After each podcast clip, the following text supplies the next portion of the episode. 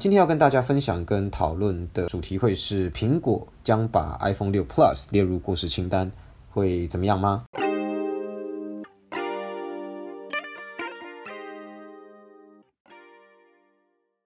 欢迎来到苹果人的频道，我们是分享苹果相关产品的科技媒体，想让你在零碎的时间进一步了解苹果相关新闻跟有趣的功能，希望你能好好享受我们的 Podcast。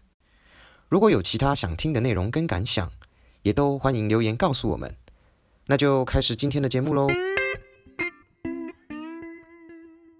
根据外媒的 Mark Rumors 的一份最新报告资料显示，苹果会在明年正式将 iPhone 六 Plus 列入所谓的过时产品清单当中。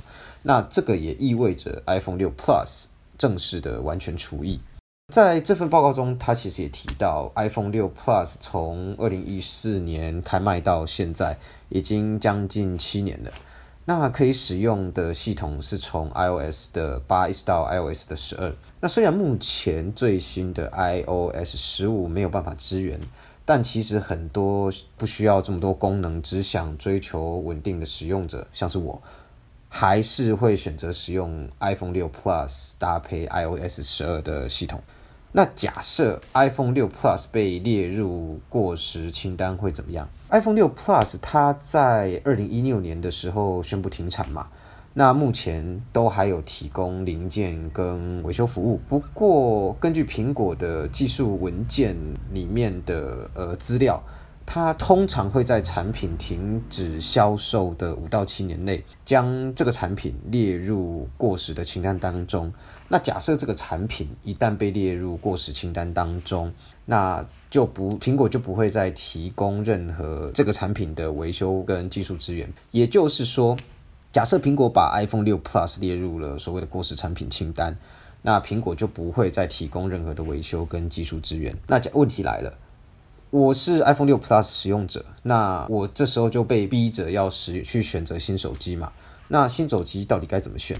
身为一个 iPhone 六 Plus 的使用者，一定会很习惯有 Home 键的存在。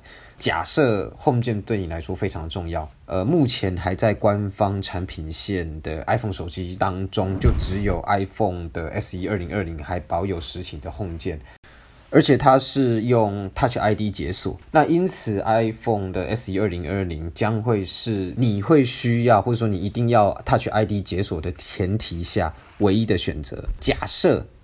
你是对于拍照很有要求，而且甚至会希望夜拍能力够强，那 iPhone 十二或是最新的 iPhone 十三都可以考虑，因为这两只手机的夜拍能力的效果真的非常好，它不管在昏暗的状况，或者说非常低光源的环境当中，都可以拍出非常清楚的照片。